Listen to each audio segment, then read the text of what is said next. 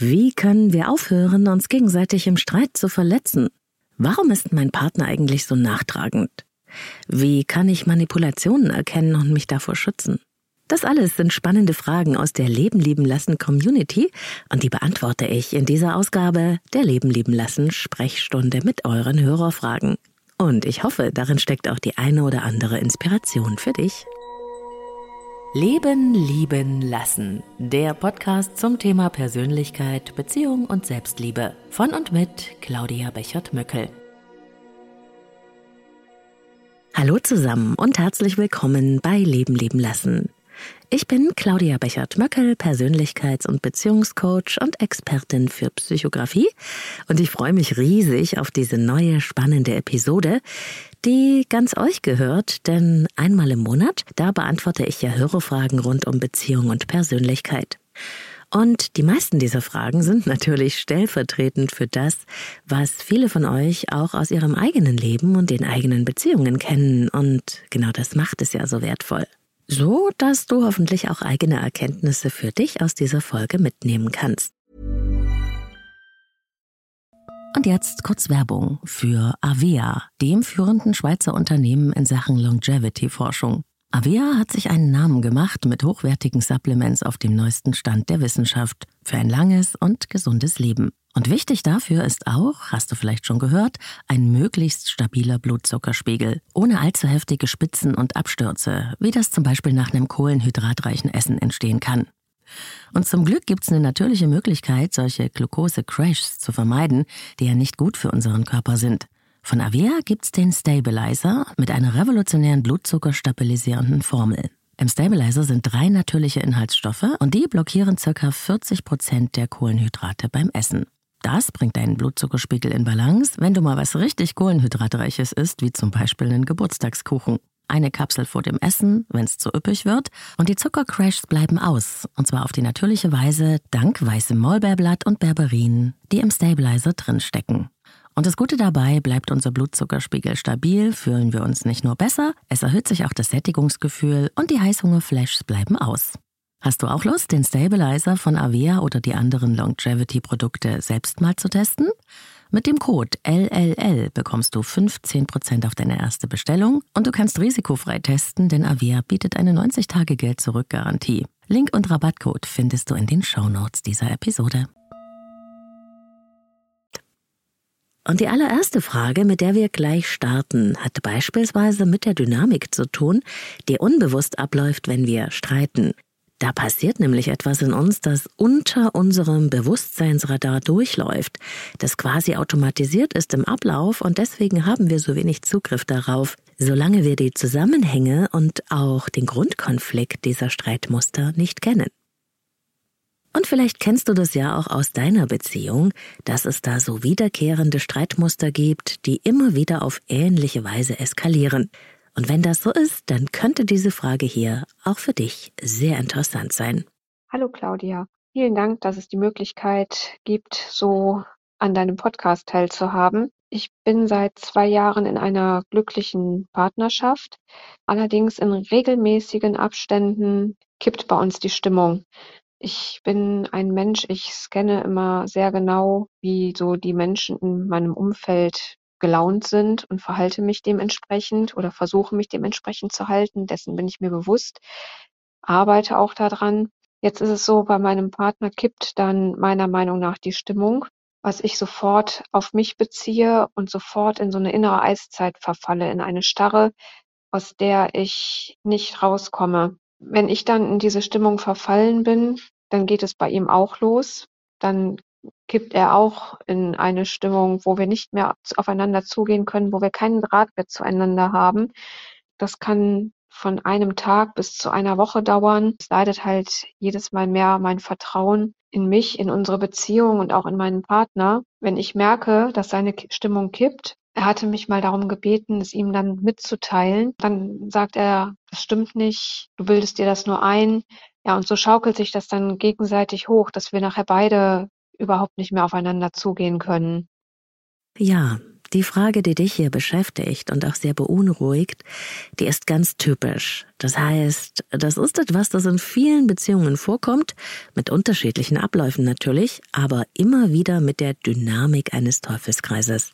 Ich arbeite mit vielen meiner Klienten Paare daran, diese Muster sichtbar zu machen, die sich hinter diesem Teufelskreis quasi unsichtbar abspielen. Und das tun wir von einer Metaebene aus, so also, als würde man von oben aus einer Außenperspektive auf diesen gesamten Ablauf des Streits draufschauen. So kann man nämlich erkennen, was hinter der Fassade des Streits wirklich passiert, also unter der Oberfläche. Und wenn man das versteht, kann man lernen, den Teufelskreis außer Kraft zu setzen. Das ist recht intensiv, wenn man sich darauf einlässt und das kann ich natürlich von daher hier im Podcast nicht in der Ausführlichkeit und Individualität erklären, wie das in einer Paarberatung möglich ist. Das also schon mal so ein kleiner Disclaimer vorneweg. Ich werde also das Ganze hier nur grob umreißen können. Okay, grundsätzlich kann man davon ausgehen, dass wir alle einen oder mehrere wunde Punkte haben. Keine Kindheit ist perfekt die Eltern auch nicht, und auch das Leben hat uns die eine oder andere Wunde zugefügt. Das können frühe Verletzungen oder schwierige Beziehungssituationen in der Herkunftsfamilie sein, aber auch alte Kränkungen aus Beziehungen, Demütigungen, erlittenes Unrecht und vieles mehr. Häufig haben diese Wunden und Schmerzen etwas mit der Erfahrung oder der Angst vor Ablehnung zu tun. Nicht gut genug zu sein, nicht geliebt zu werden, nicht wichtig zu sein oder verlassen. Und wenn du jetzt denkst, Mensch, das kenne ich doch schon aus den Folgen vom inneren Kind oder dem Thema Glaubenssätze aus der letzten Leben lieben lassen Episode, genau, hier schließt sich nämlich der Kreis. Das alles hängt miteinander zusammen. Niemand kommt durchs Leben, ohne sich die eine oder andere Delle in seinem Selbst einzufangen. Davon gehe ich erst einmal aus. Am besten kann man sich seine wunden Punkte wie eine Wunde am Herz vorstellen, über die schon etwas Haut gewachsen ist. Und doch sind wir sehr empfindlich an dieser Wunde und deswegen haben wir alle Strategien entwickelt im Laufe unseres Lebens, um diese wunden Punkte in uns zu beschützen. Wir wollen den Schmerz und die Kränkung, wenn wir daran berührt werden, also wieder das Gefühl von Bedrohung, verlassen werden oder verstoßen zu sein, nie mehr spüren.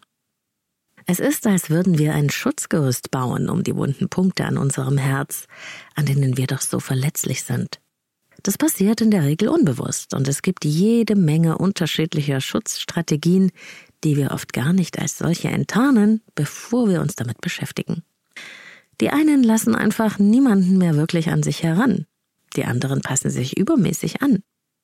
Wieder andere hören auf, ihre Gefühle zu spüren und lassen so alles an sich vorbeigleiten oder abprallen.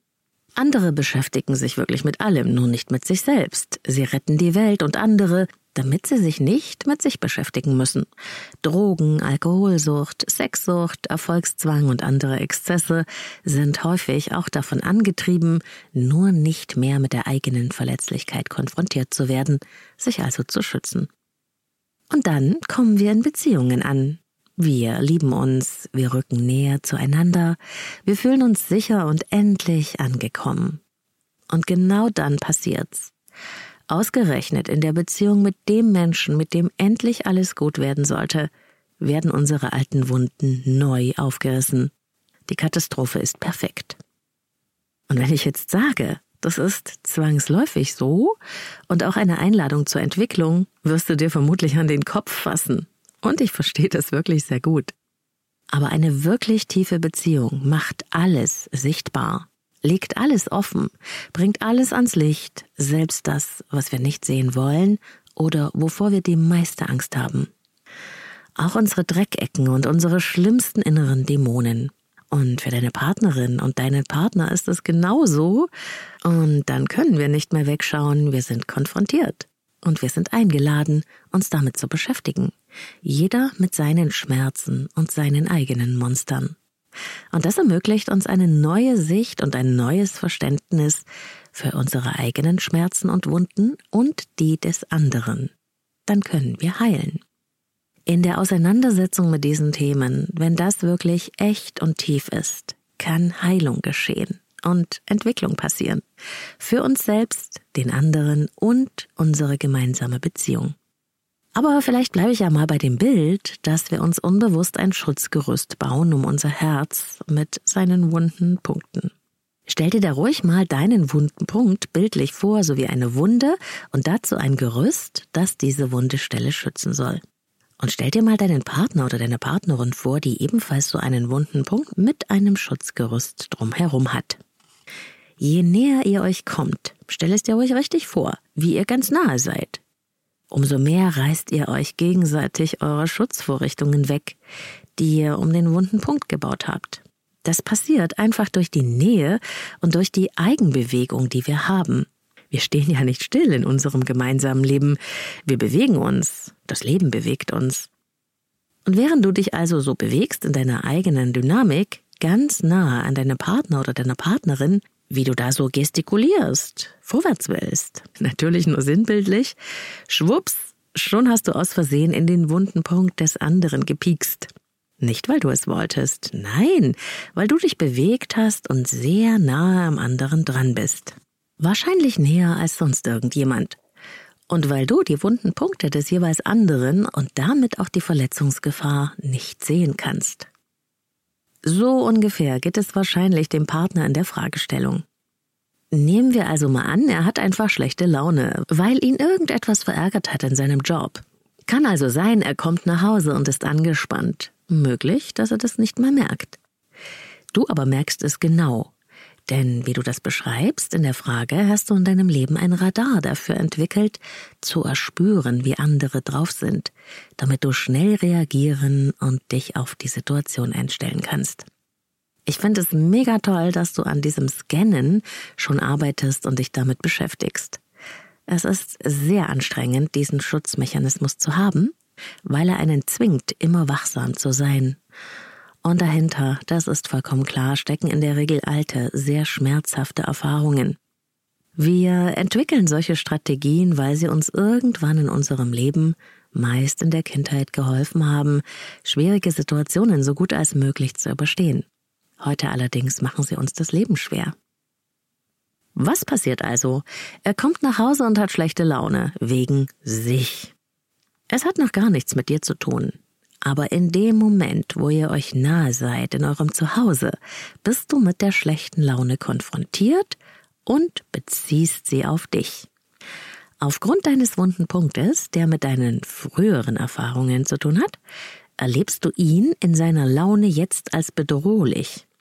Jetzt ist seine Laune an deinem wunden Punkt angekommen und hat etwas mit dir zu tun. So fühlt es sich jedenfalls an.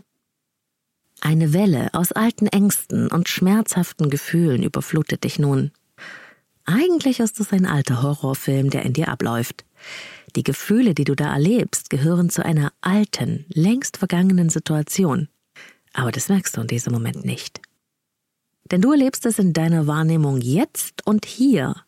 Und dein Partner wird so mit seiner Laune der Auslöser für das Wiedererleben von alten, schlimmen Erfahrungen, die du jetzt mit ihm verbindest. Die überwältigenden Ängste und leidvollen Gefühle lösen Stress in deinem Körper aus. Der Körper verortet den Stresspegel als eine reale Gefahr und wirft die natürlichen Gefahrenabwehrstrategien an. Das sind biologische Abläufe, die wir nicht mehr willentlich steuern können. Sie entziehen sich unserer Kontrolle. Es sind alte Überlebensmechanismen und sie werden vom Stammhirn gesteuert. Bei Gefahr schalten wir nämlich um auf Angriff, Flucht oder Todstellen. Wenn du erstarrst, wie du das beschrieben hast, dann entspricht das wahrscheinlich dem Todstellreflex. Es ist ein Gefühl wie die Maus vor der Schlange. Ich kann mich nicht wehren, ich muss alles über mich ergehen lassen, ich bin ausgeliefert, ich fühle mich wie gelähmt. Und ich will es nochmal betonen, nicht etwa dein Partner macht, dass du dich jetzt so fühlst, er ist nur der Auslöser.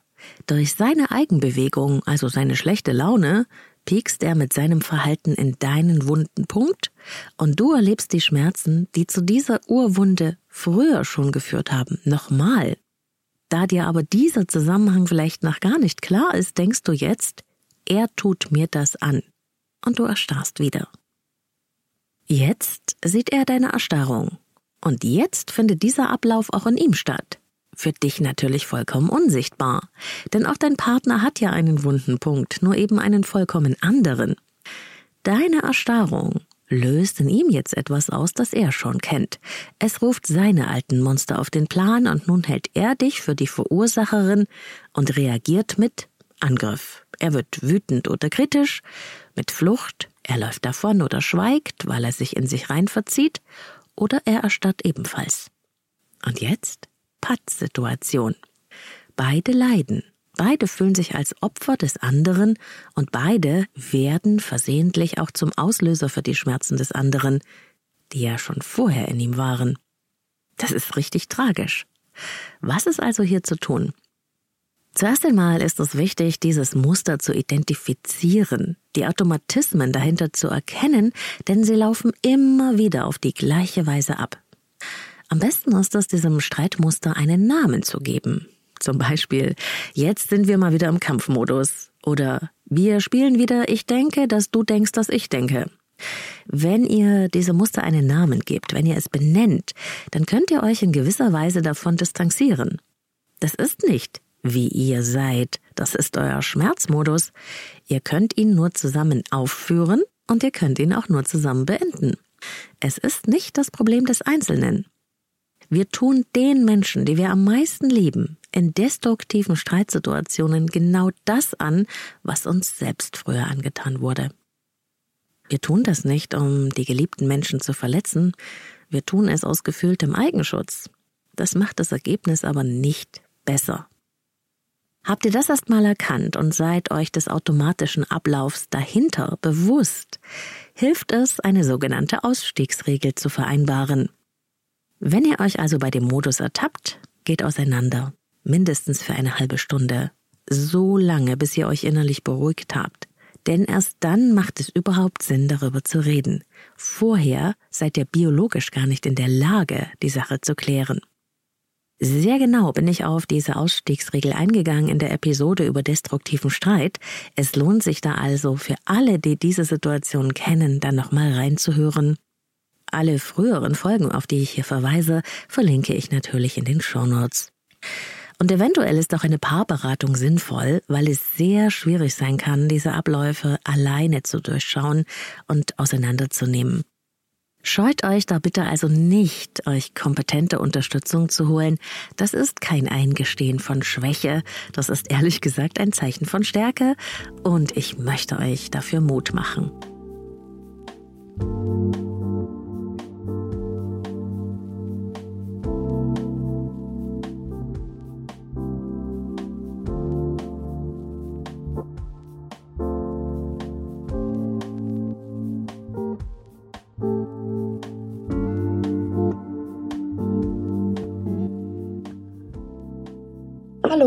Mich würde interessieren, wie man damit umgeht, wenn man einen wirklich sehr nachtragenden Partner hat.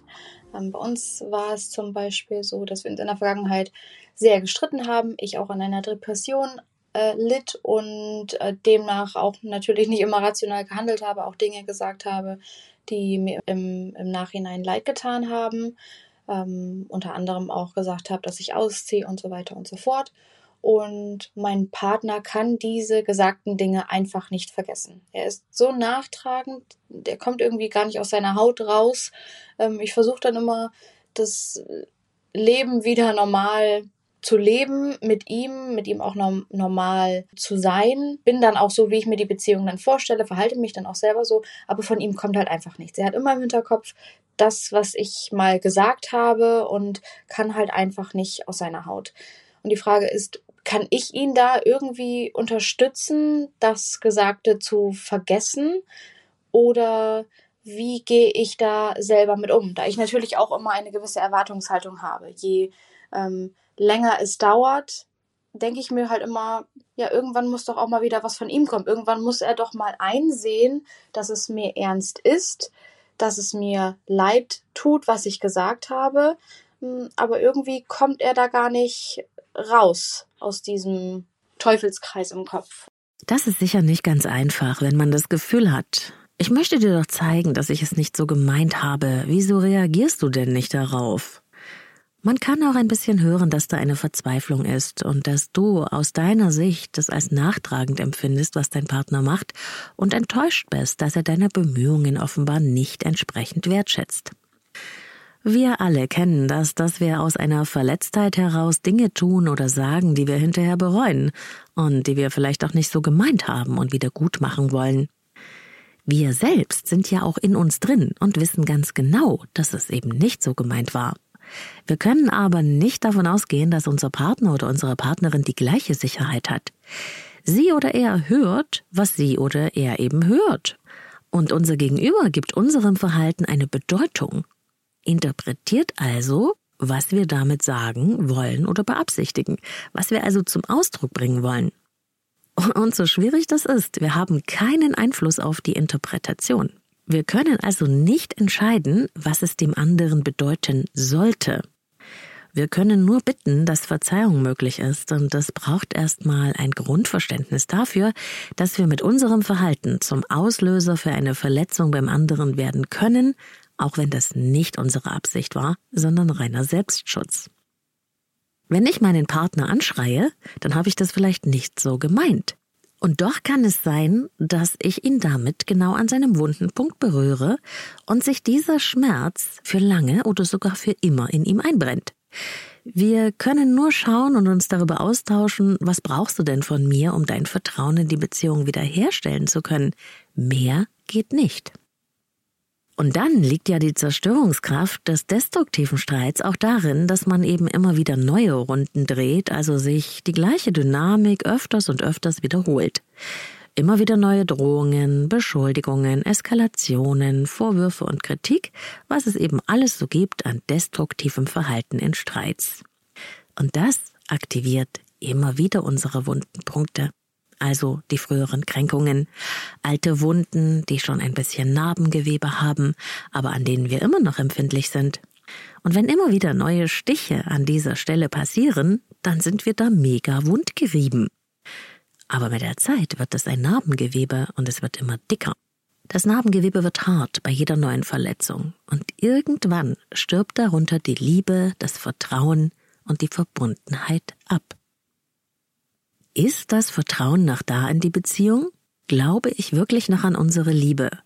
Das muss er in diesem Falle für sich entscheiden. Ich denke, hier ist ein tiefes Gespräch angeraten mit wirklich großer Ehrlichkeit. Denn wenn er sich tatsächlich nicht mehr richtig auf die Beziehung einlassen kann, weil er für sich festgestellt hat, dass der Boden des Vertrauens äh, für ihn zerrüttet ist und es nicht mehr reparabel ist, dann ist die Grundlage der Beziehung zerstört. Und dann ist das total hart aber dann macht es auch keinen Sinn mehr, immer wieder aufs Neue beweisen zu wollen, dass es doch nicht so gemeint war. Denn damit läuft man dann ins Leere. Im Grunde kann man sich die Beziehung so vorstellen wie ein Haus, das man zusammen gebaut hat. Da gibt es verschiedene Räume, die für verschiedene Bereiche stehen. Da gibt's einen Keller, wo die alten Monster wohnen, und es gibt die Dreckecken, die man nicht so gerne sehen will und schon gar nicht herzeigen, und da gibt's eine bestimmte Ordnung oder eben nicht, Sachen, über die man stolpert. Reparaturarbeiten, Verschönerungen, Anbauten, was weiß ich. Und so ein Beziehungshaus, das steht auf einem Fundament. Und dieses Fundament sind die Werte, auf die wir uns ausgesprochen oder unausgesprochen geeinigt haben. Dazu gehört zum Beispiel auch das grundhafte Vertrauen. Ist dieses Vertrauen nachhaltig erschüttert worden, wird das Fundament der Beziehung brüchig und das ganze Haus gerät ins Wanken. Und es macht dann überhaupt keinen Sinn, das Dach reparieren zu wollen oder neue Wohnzimmermöbel anzuschaffen oder den Gartenzaun neu zu streichen.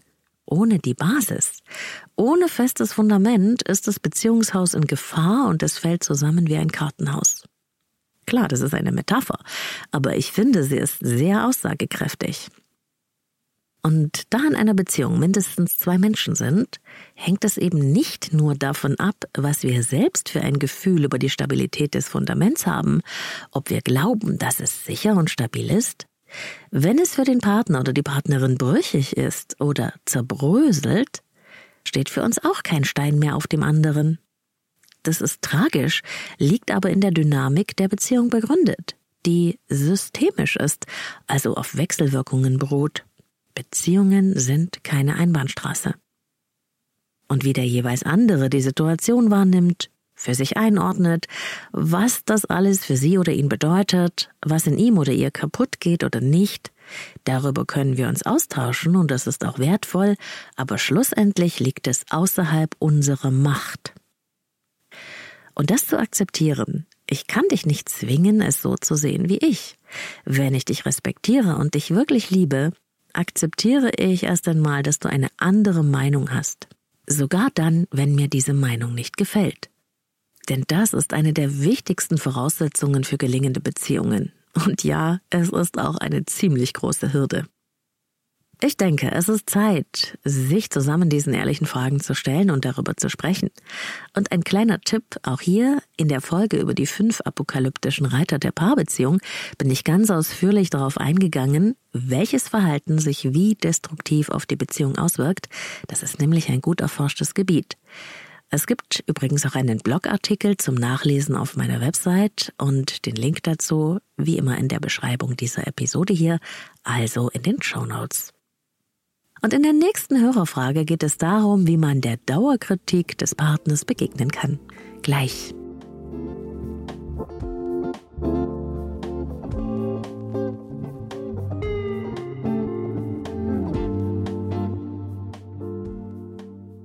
Hallo, ich habe eine Frage und zwar geht es um das Thema gut genug sein. Da weiß ich mittlerweile, niemand anderes kann mir das Gefühl geben, gut genug zu sein. Ähm, man sollte sich eher auf die 80 Prozent konzentrieren, die gut gelaufen sind an einem Tag zum Beispiel und nicht auf die 20 Prozent, die nicht gut gelaufen sind.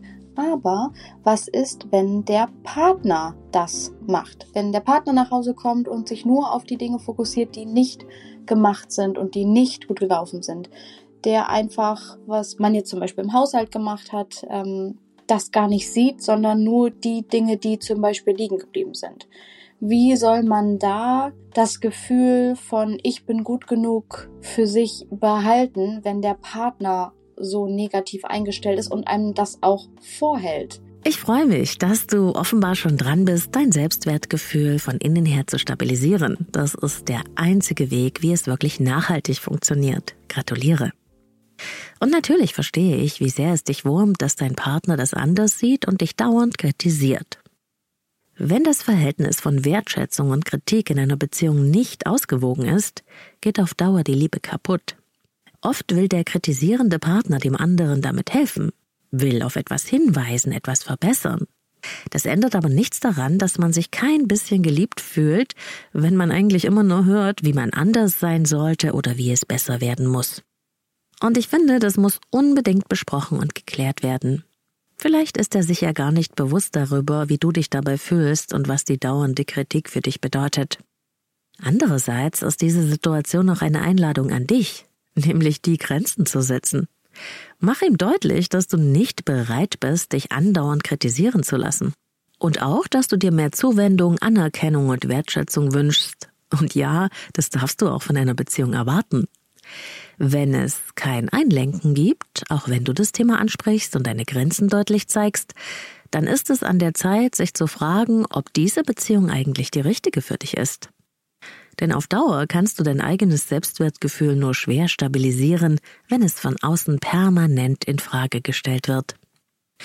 Und natürlich lohnt auch die Frage, kann es sein, dass diese Beziehung, in der ich viel Kritik erfahre, genau zu dem passte, was ich früher selbst von mir glaubte, nämlich nicht gut genug zu sein? Kann es sein, dass diese Kritik ein Spiegel meiner eigenen Selbstkritik war? Und dass ich jetzt, wo ich meine Haltung zu mir verändert habe, damit konfrontiert bin, dass diese Art von Beziehung nicht mehr stimmig für mich ist? Ich wünsche dir viel Kraft und viel Mut bei der Klärung des Themas, beim Grenzen setzen und beim Ehrlichsein mit dir selbst. Und in der nächsten Hörerfrage geht es um Manipulation.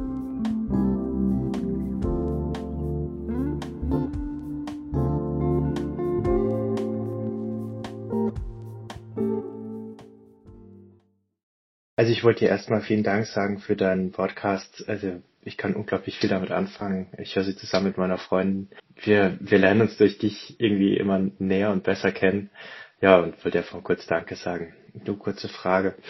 Kannst du mir vielleicht sagen, woran ich erkenne, wann mein Gegenüber sagen wir mal, einen manipulativen Charakter hat und versucht, ähm, sagen wir mal, zu seinen Gunsten nicht unbedingt mit positiven Absichten mich in ja, gewisse Richtungen zu lenken, das vielleicht auf einem Level, in dem ich das nicht unbedingt schnell mitbekomme. Ich habe das nämlich bei ja bei einer guten Freundin, sie ist in einer Beziehung mit mit, einem, mit ihrem Freund schon seit sagen wir mal ja, eineinhalb zwei Jahren etwa. Ich bin mir teilweise echt unsicher, was was was die Absichten ähm, von ihm sind. Ich kann sie schwer deuten, weil also er ist, er ist hochintelligent. Ähm, allerdings, ich weiß nicht, ob ich ihm zu 100% trauen kann. Äh, er gibt oft auch mal widersprüchliche Sachen äh, von sich, äh, die ich ehrlich gesagt nicht ganz einschätzen kann.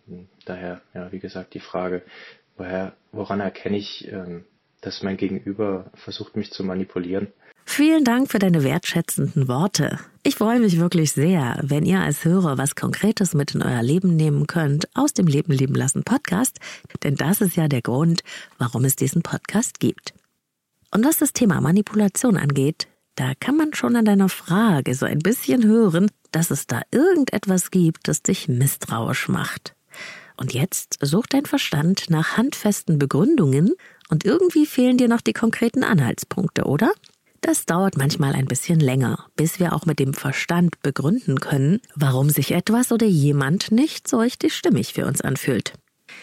Es ist deshalb auch richtig und wichtig, nicht gleich nach der ersten Wahrnehmung loszuschießen.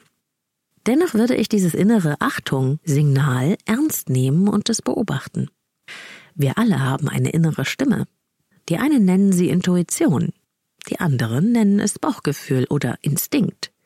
Aber egal wie wir es nennen, es ist so eine Art Wachsamkeit, die uralt ist, eine Körperweisheit, die uns vor Gefahren warnt und die nicht aus dem Verstand kommt. Denn unser Körper ist ein altes evolutionär gewachsenes System und er hat ein eigenes Warnsystem. Und wenn dieses Warnsystem angeht, würde ich das immer erst einmal akzeptieren, ohne es zu bewerten und die Sache beobachten. Gibt es Anhaltspunkte für meine Wahrnehmung im Kontakt zu diesem Menschen? Passt zum Beispiel das, was der sagt, auch zu dem, was er tut? Oder spricht das Handeln eine andere Sprache als das Gesagte? Tauchen vielleicht Ungereimtheiten auf, unterschiedliche Erzählungen über die gleiche Sache? Möchte mich dieser Mensch zu irgendwas bringen oder lässt er mich und meine Meinung stehen und geht respektvoll mit mir um? Habe ich im Kontakt das Gefühl, auf Augenhöhe zu sein? Oder verstecken sich subtile Herabwürdigungen, Achtlosigkeiten oder Anspielungen in den Worten, die mich so ein bisschen blöd dastehen lassen? Wie geht dieser Mensch damit um, wenn ich das anspreche? Wenn ich sage, du, dies oder das gefällt mir nicht? Und ganz wichtig, wie fühle ich mich denn nach dem Kontakt? Wenn ich mich jedes Mal unwohl fühle im Kontakt mit einem bestimmten Menschen, dann stimmt irgendetwas nicht. Fühle ich mich aber belebt, inspiriert und wohl, bis auf ein paar kleine Irritationen manchmal, dann ist das durchaus normal. Super geeignet, um das alles einzuschätzen, finde ich die sogenannte Dreierregel. Fällt dir einmal etwas auf, gibt es einmal eine Schwierigkeit, ein unangenehmes Verhalten, einen Diss, eine Verletzung, dann ist es nicht schön, ganz klar, aber es ist menschlich. Das kann passieren. Wir alle schießen mal übers Ziel hinaus. Man kann das ansprechen und klären oder man kann es einfach ignorieren. Passiert das gleiche nochmal? Achtung! Das ist auf jeden Fall ein Grund, genau hinzuschauen. Und beim dritten Mal ist es ein Muster. Das bedeutet, dass es sich wiederholen wird, dass es systemisch ist und wahrscheinlich wieder auftauchen wird und dass es sich nicht von allein auflöst und auch kein Zufall ist. Ich habe vor, mal eine ganze Folge über Manipulationsstrategien zu machen. Zumindest steht das auf meinem Redaktionsplan.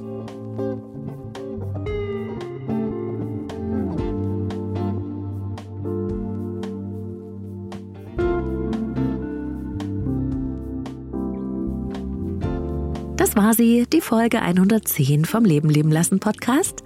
Schön, dass du mit an Bord warst.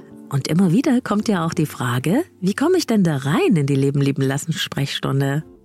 Ganz einfach, du kannst deine Frage ganz anonym per Sprachnachricht in die Leben lieben lassen Sprechstunde senden. Den Link findest du direkt in den Show Notes, also in der Podcast-Beschreibung unter dieser Episode hier. Dort kannst du deine Frage aufsprechen, anhören, löschen, wieder neu sprechen, bis du vollkommen okay damit bist und dann drückst du auf Senden. Das geht vom Laptop aus, aber auch vom Handy. Du brauchst keine Telefonnummer anzugeben, keine Mailadresse, keinen Namen, wenn du das nicht möchtest. Aber wenn du es möchtest, ist es natürlich auch okay. Ja, und mit ein bisschen Glück bist du dann in der neuen Leben leben lassen Sprechstunde schon mit dabei und Teil der Show. Ich freue mich, dass ich diese interaktive Möglichkeit habe, euren Hörerfragen auch Raum zu geben, hier bei Leben leben lassen. Und ich hoffe natürlich, dass da für euch ganz viel drin steckt. Apropos, es lohnt sich natürlich bei diesen Themen auch mal in die alten Folgen von Leben leben lassen reinzuhören, wenn du diesen Podcast magst. Denn die Themen sind ja zeitlos, also Evergreen Content. Und so ist der Leben leben lassen Podcast mit der Zeit eine richtige Audiothek geworden, rund um Beziehung und Persönlichkeit und all den Themen, die damit zusammenhängen. Und diese Audiothek gibt's natürlich for free für dich zum immer wieder reinhören um das eine oder andere Werkzeug für dich, deine Beziehungen und dein Leben mitzunehmen. Zu jeder Podcast-Episode gibt's dann auch einen Blogartikel auf meiner Website zum Nachlesen www.leben-leben-lassen.de. Dort findest du auch meine geführten Meditationen im Audioshop, die Newsletter-Anmeldung, wenn du das magst, und alle Infos zum Coaching mit mir, online oder in Präsenz. Ich arbeite mit Einzelklienten und Paaren. Und du kannst natürlich gerne auch dein persönliches Kennenlerngespräch mit mir dort vereinbaren über das Kontaktformular, sodass wir schauen können, ob wir uns von beiden Seiten eine Zusammenarbeit vorstellen können. Aber bitte eine Wartezeit mit einplanen. Ansonsten kommen wir in Kontakt auch über Instagram. At Leben leben lassen Podcast, zwischen jedem Wort ein Unterstrich.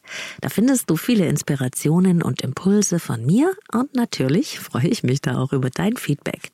Und da muss ich jetzt auch gleich mal noch eine Frage beantworten, fällt mir ein, die schon öfters auf Insta kam, nämlich die nach meinem Herzenshund. Da habe ich schon mal das eine oder andere Foto gepostet von meiner Hundelady, die da majestätisch posiert.